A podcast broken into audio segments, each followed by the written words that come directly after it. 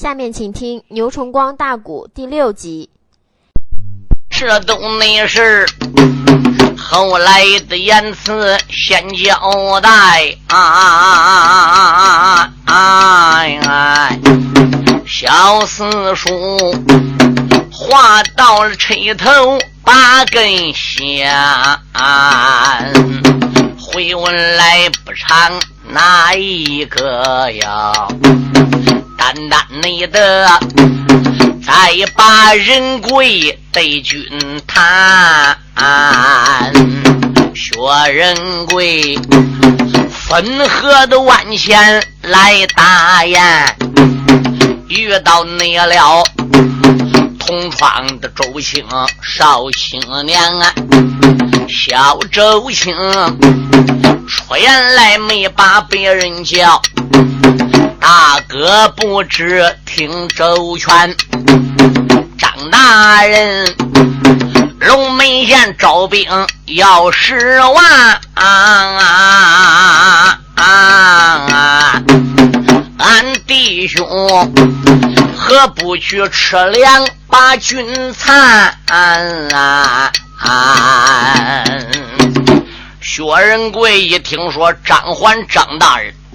来到龙门县招十万大兵，现在还没有招齐呀，心里边马上痒痒。贤弟，走，我们这就上龙门县一起去吃粮当兵去。哎，这时忽然想起来，地上还有一只燕子，咱得给领着。哎呦，我打这个燕子是留干啥的？我打雁招天为生啊！啊，现在我在湖泊里边也没跟家里人说一声，这就爬起来走了。那顾妈妈和我的贤妻，他们娘儿俩在家里不觉着吗？哎呦，这连续一想，问题又来了。我说周贤弟呀，周青说什么事？我光顾跟你一起去吃粮当兵，为国家出力报效喽。可是想起来你嫂子在家里边，钱无钱。粮无粮，这还有顾妈妈，他们这娘儿俩生活又该怎么办呢？周青说：“大哥，这家里边还能连一点余钱余粮也没有吗？”唉，人贵叹一口气呀。目前大哥时运不济，家里边将将句句以设宴为生，能够头。哥这一旦要走了，无人打雁了，就断了生活的来源了。你嫂子吧，跟他老父亲。暂时来说，也算断了娘家这一条路。你想我走了，撇他娘儿俩在家里咋办呢？周青脑子里边略微一思索，看虎爪入虎囊，取出三十两纹银。哥，来这里呀，我带了三十两纹银，你不如呢抓紧给拿回去，到寒窑之中向嫂子给说明。我呢，现在就回到我的姨母家里。明天早晨你早到我家，我在家里边等着你。咱弟兄两个人一块上龙门县吃粮当兵，你看怎么样？薛仁贵说：“贤弟，几年来你在江南，在人家里做了保家教师，教人家孩子练武术，一年才挣人几十两银子。哥怎么好接你这年把的薪水呢？”无论如何也不能。周青说：“哥，那你就见外了。忘没忘记我们在同窗学习的时候，你经常带好东西给我吃？忘没忘记那时候我穿裤子漏蛋，你打家里边连衣服都不给我穿？我们既是弟兄了，有福要同享，有难要同当！难道你忘记我们在同窗学习的时候？”咱在路当心铺起来的土了，插的草节，我们拜的仁兄弟吗？哎，薛仁贵说话虽然是这样说，我我怎么好借你的钱呢？大哥，那你就把周青看外了。周青偏派薛仁贵把他的钱拿着，北虎大帅万般无奈，也只得接过三十两纹银。既这样的话是，你就回家吧，贤弟。明天早旦清晨，哥。起早到你家，好，我望你。薛仁贵把个银子装好，燕子一领，把个弓箭整个带着，就转回丁山脚下寒窑而去。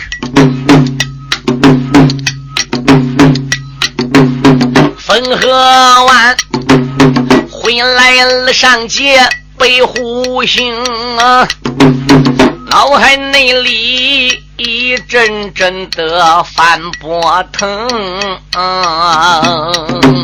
薛仁贵，我龙门县内走一趟，我也能吃粮去当兵。从此以后，我中军大队功劳做呀，到江内来，我也能光飞猛艇耀祖宗，撒卖了脚宗来得快，还要也不愿把人迎。刘氏女，她一看人鬼回来转啊，上前你来，口口的声声真相公。相公今天燕子大概打的多，除了卖之外，你还带一只回来？哎，不对呀，往天打燕子你都过了偏午才回来。怎么今天回来那么早啊？仁贵说：“贤妻，走到窑里再拉呱吧。”夫人把燕子给接过去之后，跟薛仁贵啊就来到了寒窑之中。薛仁贵说：“贤妻啊，看起来我学这一身的文武，将来是不会荒废的喽。此话怎讲？不瞒你说，我在汾河岸怎么打雁的？怎么遇着我同窗好友周青呢？”他这几年在江南混的不错，回头来呢，路过龙门县，如何发现张宗爷张大人在龙门县招兵买马的？他是奉旨来招兵，招是十万。据听周贤弟讲，现在还没有招齐，啊，够我一块上龙门县去吃粮当兵呢。所以我来到家里呢，跟贤妻说说，打算明天早晨动身。不知贤妻是让我去，还是不让我去呢？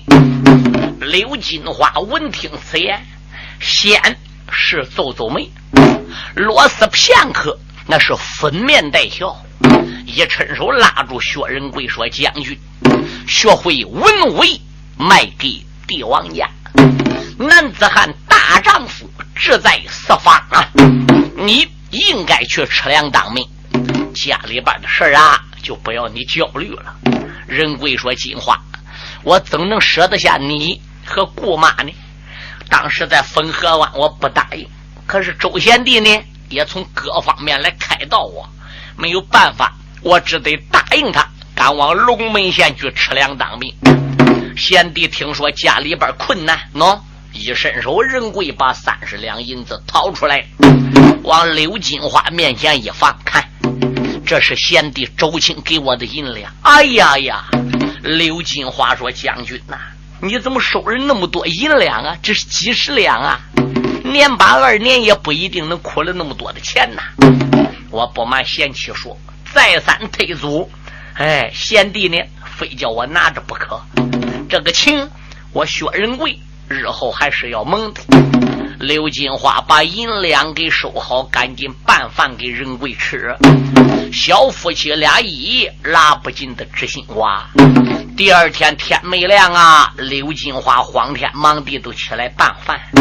饭拌好了之后，给仁贵打点个包袱，带几件旧衣服、破衣服，都是洗干净的。然后把文又取十两出来。仁贵，我给你包十两银子在包袱里。你给带着吧。仁贵说：“给我一两银子，打脚底下到龙门县，一路上啊，够我喝茶的了，够我零花的了。只要我进军务营入伍参军了，那每月都是有冰赏的。哎呀，你多带点，花不了，今后可以省在身上吗？”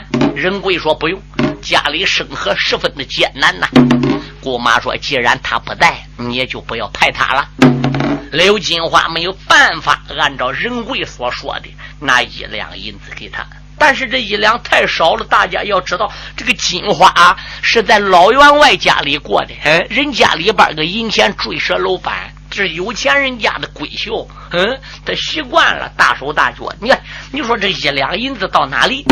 好塞歹塞，薛仁贵借二两银子。郭妈妈说：“金花呀，你把仁贵。”往前边送送吧，我就不送了。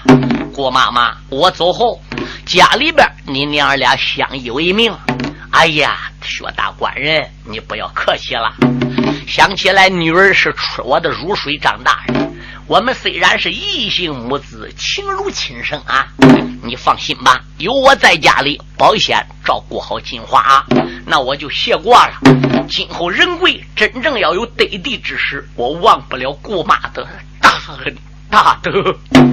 说到这里。仁贵也不由得二目流了眼泪呀。人说世上第一凄凉事，无非生死与分别。洒着几滴热泪，真是分别的泪水。刘金花送送又送送，送送又送送。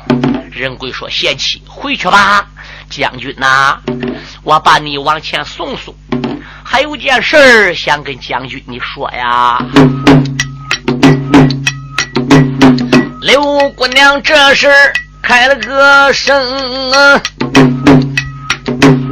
喊了声：“将军且听清，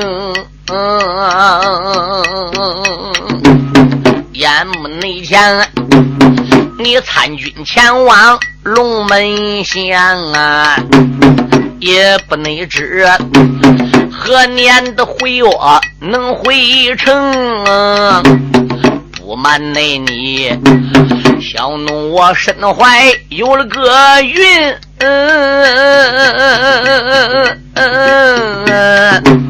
免不内了十月胎满要本生。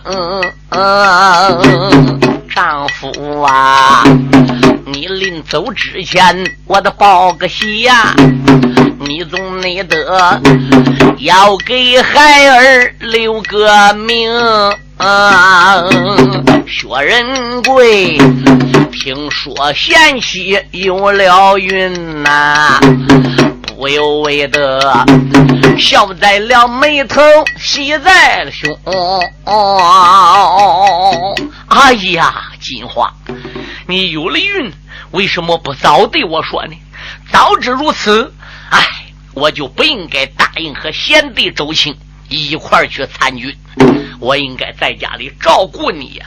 金花说：“丈夫言之差也了，男子汉大丈夫应该出去闯闯天下吗？哪能因为我一个妇道人家就把你锁在家里呢？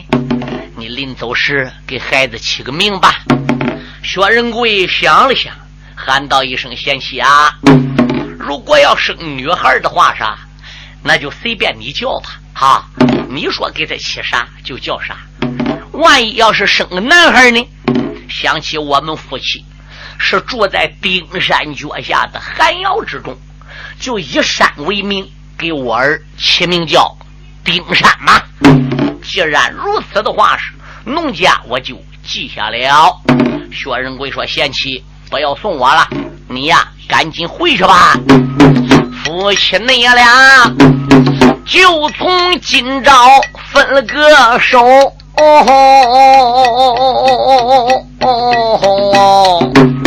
要想见面呐，恐怕也需得十二冬。”薛仁贵。辞别了贤妻，往前进呐。看了你看，王母的大门把人迎啊。小周青站在大门外哟，慌忙你忙上前一步，怎长兄？周青早已在王母的大门前等着薛仁贵了。哎呀，哥，怎么到现在才来呀？哎，仁贵叹一口气：“你嫂嫂毕竟是妇道人家，啰里啰嗦的，所以就耽搁了。喏，太阳都出了多高了，走吧，贤弟。哥，你就打算穿这一身到龙门县去吃粮当兵吗？”薛仁贵坑头望望，两手一摆：“怎么着？哥这一身，难道说不能去吃粮当兵？我考虑穿的再破。”只要身体好，年龄合格，身体合格，张总爷不会不收你哥当兵吧？哎，周青说：“大哥，我不是这个话，我意思是说，咱有衣服就得穿，何必穿的这样寒酸呢？”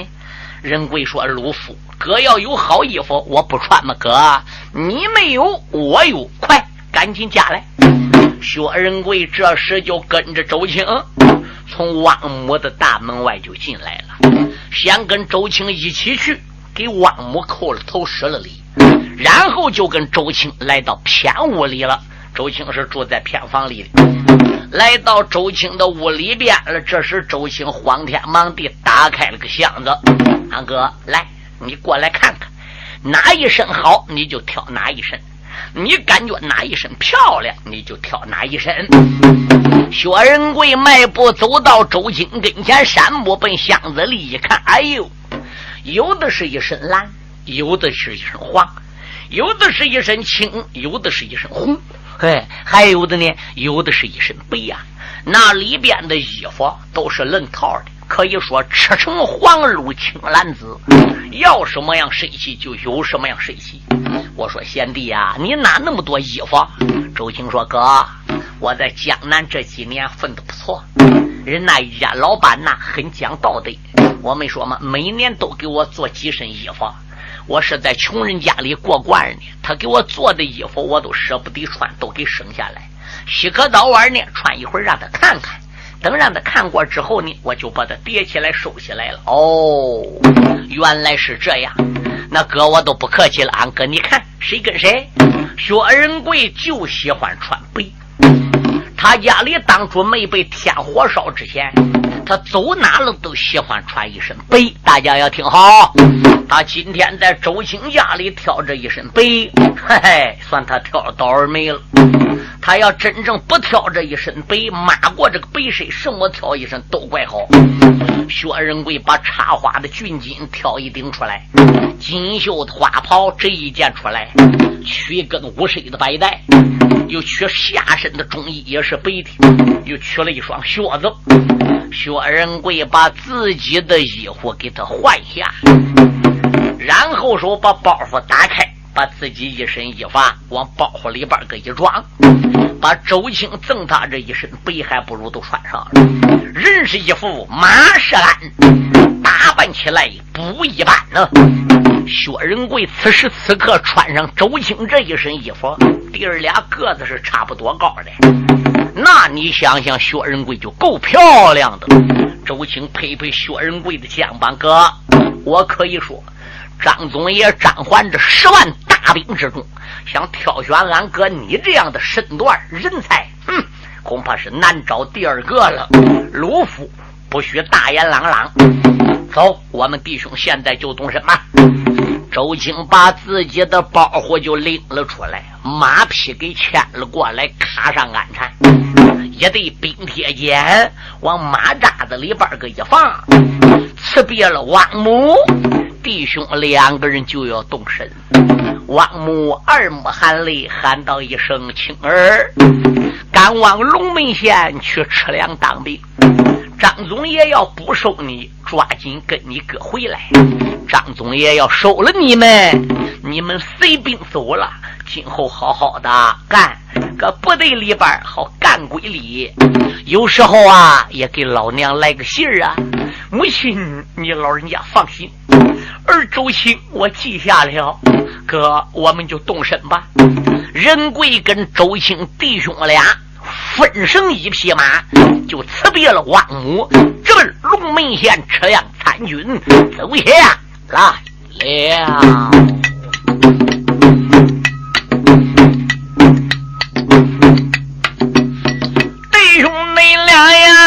可开了一匹马走路，没人没手理财把包袱领。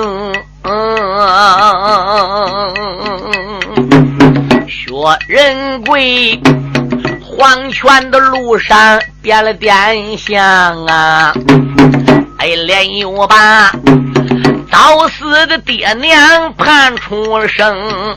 嗯自打那着我父母二老升仙去，家里那边。落下的日月好贫穷，那那位北湖的老道传武艺呀。到现在，我不知道长叫什么名。嗯自打那桌嫌弃金花嫁给了我呀，感觉那道我芝麻开花高层层啊！这一那次龙门的县里走一趟啊，我定要军武营里去当兵啊！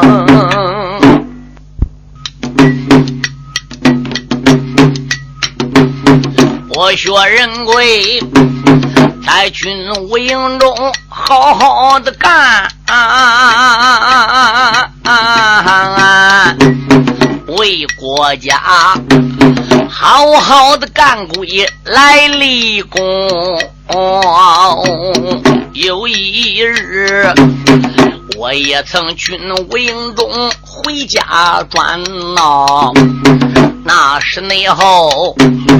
荣宗的要做改门庭，北湖内帅他跟随周青来得快，这一那日龙门县不远把人迎，弟兄你俩打马才将城来进呐，这是内后。黄人的滚滚追山峰，到达龙门县这一天的下午，太阳啊滴溜溜要沾色了。周青说：“哥，我们现在就问问军务营扎在哪一门，咱们呢就上军务营去了。”薛仁贵说：“贤弟呀，暂时不要着急呀，我们刚刚到龙门县。”还不了解入伍参军有哪些的规矩，所以暂时呢，我们不宜奔军务营。二者来说，我们也不知张总爷这个大队人马扎在什么方向。天呢又那么晚了，恐怕此时奔军务营啊，那些当兵的也都早已退班了。咱呢就找个店房住下来，把情况给打探清了。明天早晨。我们早去吃粮当兵，你看怎么样呢？周青说也好，弟兄两个人就下马了。周青牵着脚力往前走着，前边闪出来一家店房啊。刚刚到店门口，还没有奔里边说话呢，打店门里就走出来个小二。呃，二位公子，天呐，已经那么晚了，还不进店搭间休息吗？薛仁贵说：“好吧，住谁的店都给谁店钱，吃谁的饭都给谁饭钱呐。”弟兄两个人跟小二就进店房，叫小二把马带到草道上多加干草辅料。弟兄两个人呢，就在东边这个上房啊包了一间下来，一间屋两张铺。弟兄俩到屋里刚坐下，小二把洗脸水呀、茶呀什么的，整个都打来了。然后等他弟兄俩吃过了茶、洗脸、净面之后，小二就问二位爷怎么吃。周青说：“我们弟兄两个人啊，先呢给我拌上几个菜，拿一壶酒来。那个米饭呢，你给我下两斗米的。啊，做饭做两斗米，你来多少人？就我们弟兄两个。”两个人能吃两斗米，嗨，那你都不要问了，吃不了也照给你的钱呐。仁贵说：“小二啊，什么事？这样吧，酒也不要拿了，菜呢你也不要弄了，就你把饭给做好了，烧一盆汤就行了。”周青说：“哥，那我们弟兄俩还能不吃酒吗？”仁贵说：“贤弟呀，你我都是过穷日子过惯人，这一会儿上军务营去吃粮参军。”张大老爷还不要不要我们？万一要不要我们，我们还得回家继续过穷日子，何必要喝酒呢？那既然如此的话是大哥，那就委屈你喽。仁贵说哪里话来？弟兄两个人在店房中用过了饭之后，把店小二给喊来了。小二啊，把屋里边这些东西乱七八糟给我拾出去。回头来，我有事向你打听，好吧？小二这时怎么样？把这料啊，筷子、碗、盆，整个给他端出去，桌子沾沾，然后拎一壶茶来，就说：“二位爷，喊我有什么事吗？”嗯，我说小二啊，你们龙门县有一位张总爷，叫张环，张世贵啊。带着手下的亲兵啊，来到了龙门县来招兵买马，不知道他这十万人马招没招齐？这位张总爷大队人马扎在哪一城门？去吃粮当兵了？还有哪一方面些规矩？哦，不瞒你说，K 爷住在我们店里边的多数啊，都是去吃粮当兵的，因为从我们这个店房到张总爷的军务营。距离不远，大概呢只有个三里五里路啊。哦，那离你店不远，在什么方向？张总爷大队人马就扎在龙门县的南门外边个。哦，据听讲，张总爷手下准备招十万人，现在呢已经招到九万多了，大概还有好几千没有招齐吧。每天呢。都有各路的英雄上军务营去吃粮当兵。嗯，那既然你的店里边经常的有人来住去吃粮当兵，这去参军有什么规矩呢？小二说有啊。去参军的话是自己必须得把投军状给写好。薛仁贵说：“我知道了，写投军状，那无非就是家住哪里，姓啥名谁，祖上三代，自己叫什么名。”这不就叫投军状吗？哎，小二说：“对对对，嗯，那还是一人一张，还是一伙来多人写在一起呢？呃，那绝对不能有两个人写在一张上。投军状，据听那些各位爷讲，只能一人一张。”薛仁贵说：“我知道了。其他的呢？其他的，如果总爷要给留下来吃粮当兵了，大概每人暂时啊。”还要给两把那么二两银子。如果被总爷给选中了，搁军务营要当什么普总啦、备总啦、八总啦、千总啦，按照官职大小，大概官越大，给的赏银越多。一参军一入伍，随时怎么样就要发赏银的。哦哦哦！薛仁贵说他招这十万人马都是新兵。张总爷如果要看中谁了，还能随时就给个官吗？嗨，K 爷，那你就不懂啦。据听说，张总爷打长安来时候，就带几个儿子来，就带两三千兵。你想他这一陀螺招十万人马，他这三千兵来管这十万人，大概不好管吧？所以因此有被他看中的人品好的、武功高的、有力量的，随时就能给个官。这给个官啊，他的赏银都比参军小兵的赏银多。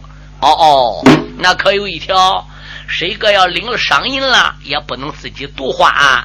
周围周跟自己在一起的弟兄，那都得买着吃，买着喝啊。哦哦哦，原来是这样。不瞒两位 K 爷说，有不少 K 爷住个俺店里去吃粮当兵，先去报名，包裹行囊呢，都丢在我们家。啊！等到总爷给他收下来之后呢，他再回来拿包花。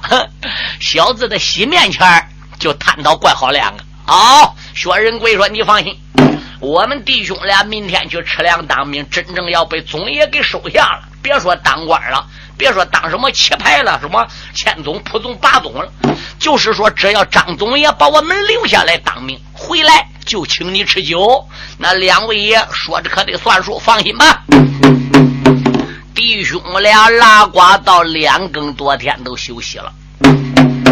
第二天起早的，薛仁贵把小二喊来，给我找两张纸。啊，我要及早的把个军令状给写好。小二说行，纸笔砚瓦找来。薛仁贵、周青他们弟兄俩就把两张的投军状给写好，把包袱、周青马匹、兵人。都丢在店小二家，小二啊，给我照看好门呢，找把锁给我锁上。我现在就往南门去了，好吧？弟兄啊，两个人没在店房里吃早饭，来到大街口买一点早点吃，然后就出列了龙门县的南门，他奔张环、张世贵大营参军，走下来了。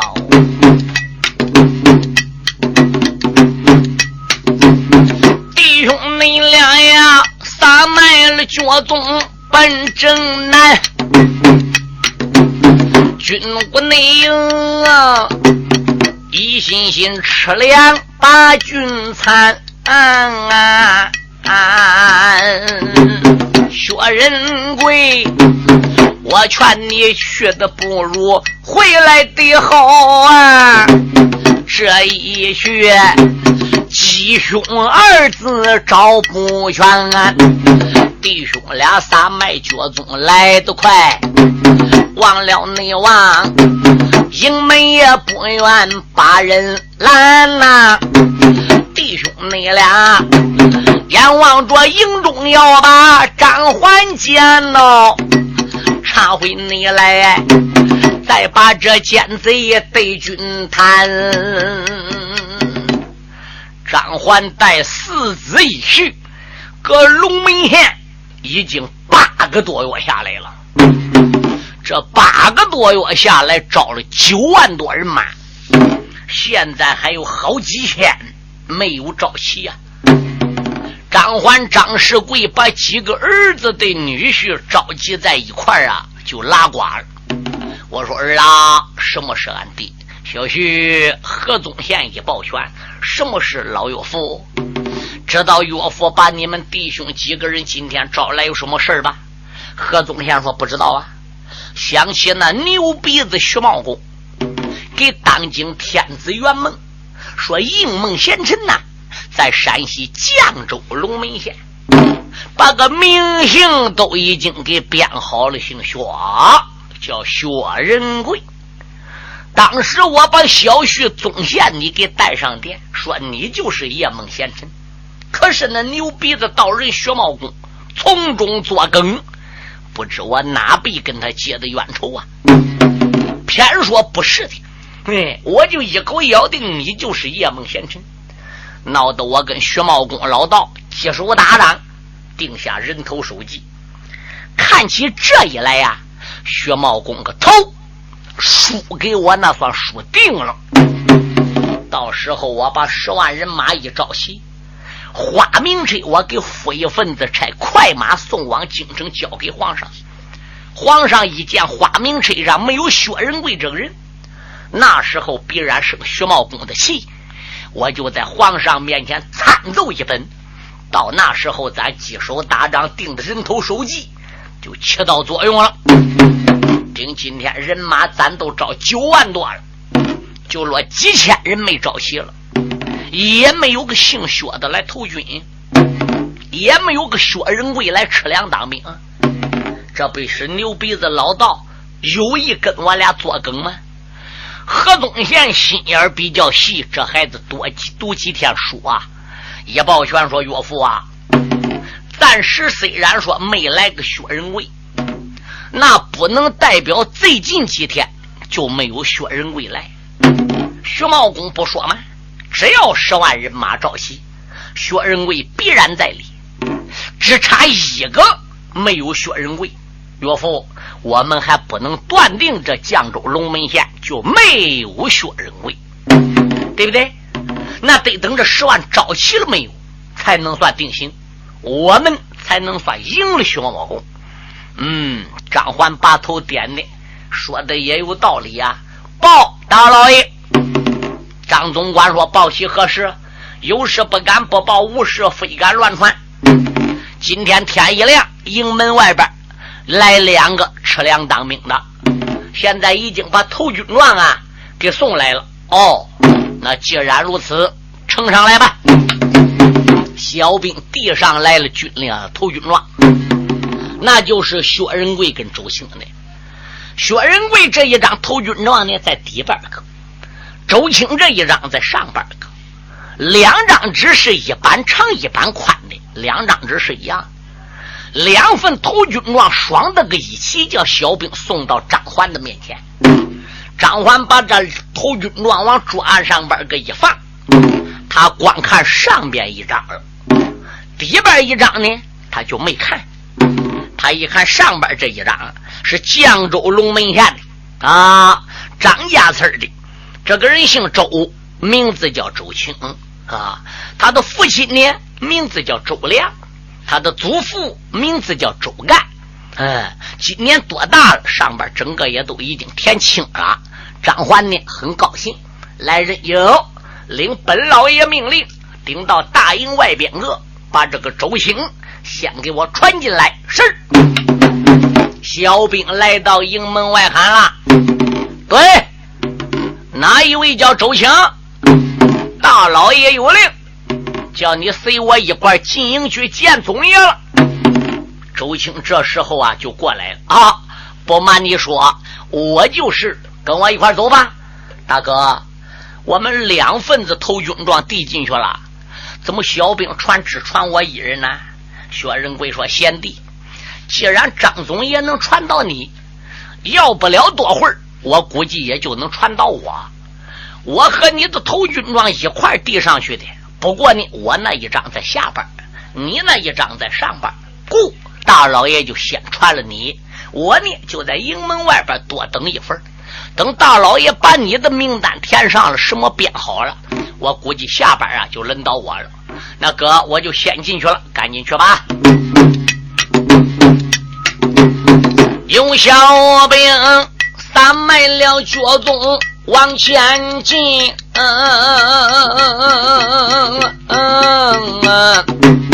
看了你看，大仗也不远把人给。小兵们这是进帐交了个令，有周青。迈步在后，紧跟随，来到了大帐，忙扎跪。总爷也不住喊一回，哎张总爷在上，俺在下，民子内我给你磕头跪平位。张总兵守卫上边说免礼。站起来，你让老爷看明白。小周兄大约了一声，忙站起。张世贵山上二目观明白，看周青大说十八岁，少说的十八也不亏。这个没准儿生就的一张冰铁脸呐，大环眼，金衬着一对扫帚眉，累累的身躯高满丈，个头长得有神威，中身上穿黑挂着个皂啊，真好像河端桥梁长一对。不要你在心寒灭亡要自狂啊！有好你比倒翻西岐将李梅，哎这个女孩要太大有冲天的志，我的收下来做一名中军也不亏。张环、张世贵一眼就看中了周青了。你就叫周青啊，大老爷，我就叫周青。